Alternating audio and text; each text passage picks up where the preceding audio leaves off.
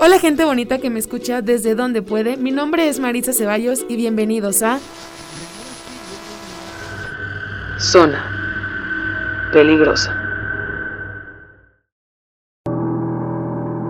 El Día del Maestro, celebrado el 15 de mayo en México, es una fecha designada para honrar a todos los docentes y educadores de México.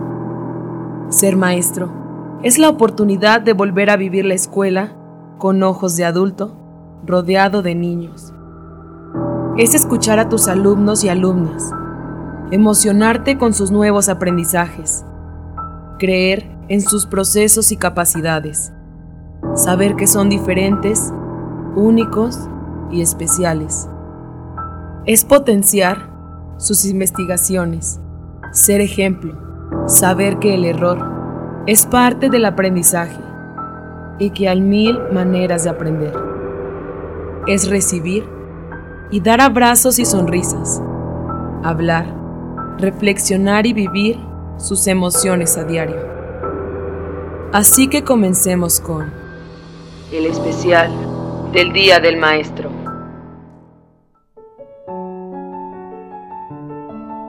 Hola, muy buenas tardes. El día de hoy nos encontramos aquí en las cabinas de la preparatoria UNIVA y nos acompaña Miss Thierry, quien fue nuestra maestra de la materia de Opera Equipo de Audio, que nos va a apoyar con unas preguntitas el día de hoy. Así que comenzando, ¿cómo estás Thierry? Hola, muy bien, muchísimas gracias por la invitación y pues aquí con mucho gusto accedo a contestar esta entrevista. Este, bueno, pues para comenzar, queríamos preguntarte si siempre soñaste con ser maestra o si pensabas en algo más. No, fíjate que, que, no, o sea, nunca fue algo que yo hubiese pensado que iba a ser en el futuro. Este, a lo largo de mi vida, no, no lo pensé. Yo de chiquita jugaba, literal, pero jamás me imaginé que sí se fuera a ser maestra, realidad, porque pues es algo muy, tienes que hacerlo con mucho corazón. Pero no, no me lo imaginaba. ¿Y no pensabas entonces, tenías como otra idea de lo que querías hacer? Sí, mira, yo, yo pensé seguir dedicándome a los medios porque a eso pues me dediqué mucho, muchos años de, de mi vida, este, de hecho desde pequeña, porque pues bueno, ya viene de familia, ¿no? Este, mi papá con la estación de radio, con lo de la televisora y demás, pues como que ahí crecí en ese ambiente, entonces pues siempre creí que iba a estar como muy apegada, que no me iba a separar, digamos, de ese ambiente pero pues justamente con su maestra Geraldine y otro profesor que, este, que ya no se encuentra laborando con nosotros, fíjate, Fidel, el profe que, que estaba aquí, me invitó a dar clases en el lunes. Yo empecé casi casi saliendo la carrera, empecé a dar clases, pero unos eran hasta más grandes que yo porque empecé a dar en universidad. Entonces imagínense el nervio. Me comía porque pues eran más grandes que yo y pues yo así toda inocente, primer día de clases y yo, Dios, ¿qué voy a hacer aquí? Me asusté mucho y dije, ay no, nada más la suplencia y sale bye. Y luego ya Yera, cuando se iban los viajes, porque Yera íbamos juntas, somos de la misma generación de la universidad, entonces me dijo, ¿sabes qué? Tengo que ir de viaje, ¿me suple? Sí. Igual al otro profe que se vino para acá. Y sí, y empecé a suplirlo desde el 2004 hasta que me quedé. Así fue como me empecé a meter, me gustó y dije, pues va. Ay, qué padre, Miss. Nos da mucho gusto. Bueno, Dulce, continúa. A mí me gustaría saber, Miss, ¿le gustaría seguir dando clases en un futuro o tiene otros planes? Sí me gustaría seguir dando clases. Obviamente pues a todos nos gusta crecer, no nos gusta este quedarnos como que en cierto punto. Ojalá se pueda dar en la institución, pero sí sí me gustaría pues como crecer también en otros ámbitos. Igual puede ser el mismo educativo, pero sí, de, de hecho me sigo prospectando como, como maestra. Me apasiona mucho. Sí se nota porque siento que en todas sus clases, o sea, se nota la pasión que le tiene a lo, a lo que hace. Ay, muchas gracias. Sí, me gusta, me gusta. Maestra, y así como ha disfrutado pues la experiencia de, de su profesión, ¿qué es lo más difícil que usted piensa que, que ha sido ser maestro a lo largo de, de su carrera? Pues mira, lo, lo, más difícil es ir creciendo junto con todas las generaciones, porque pues no es lo mismo a que yo haya dado clases hace este, 12 años a un grupo de preparatoria a un grupo ahorita en la actualidad. ¿Sí? ¿Por qué? Porque es totalmente diferente. Ha cambiado muchísimo en cuestión tecnológica, eh, psicológica, en cuestión de resiliencia de los alumnos. O sea, ha cambiado muchísimo. Yo no me puedo comportar como hace 10, 12 años Entonces lo más difícil que tienes que enfrentarte es ir creciendo junto con la generación, porque nuestros alumnos siguen teniendo la misma edad en preparatoria, mientras nosotros sí seguimos creciendo, los maestros, no sé si me explique. Entonces nuestros alumnos siempre llegan de 15 a 18 años. Entonces nosotros tenemos que adaptarnos esa parte a la adolescencia e ir creciendo junto con ustedes e ir viendo pues esas modificaciones de generación en generación. No nos podemos quedar atrás. Entonces eso es bien complicado. Porque, por ejemplo, antes, pues tú jamás en la vida de verdad era muy, muy, este, muy raro que vieras un papá o una mamá venir a abogar por, por algo tan sencillo por, para un alumno. Y ahora es todo lo contrario. Entonces tenemos que ir adaptándonos para esa situación.